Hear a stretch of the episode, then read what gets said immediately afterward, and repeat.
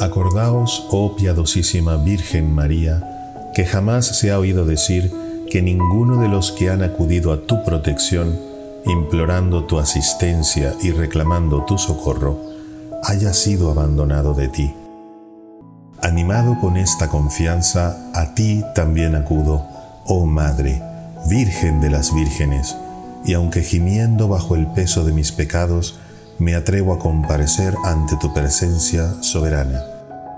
No deseches mis humildes súplicas, oh Madre del Verbo Divino, antes bien escúchalas y acógelas benignamente. Amén.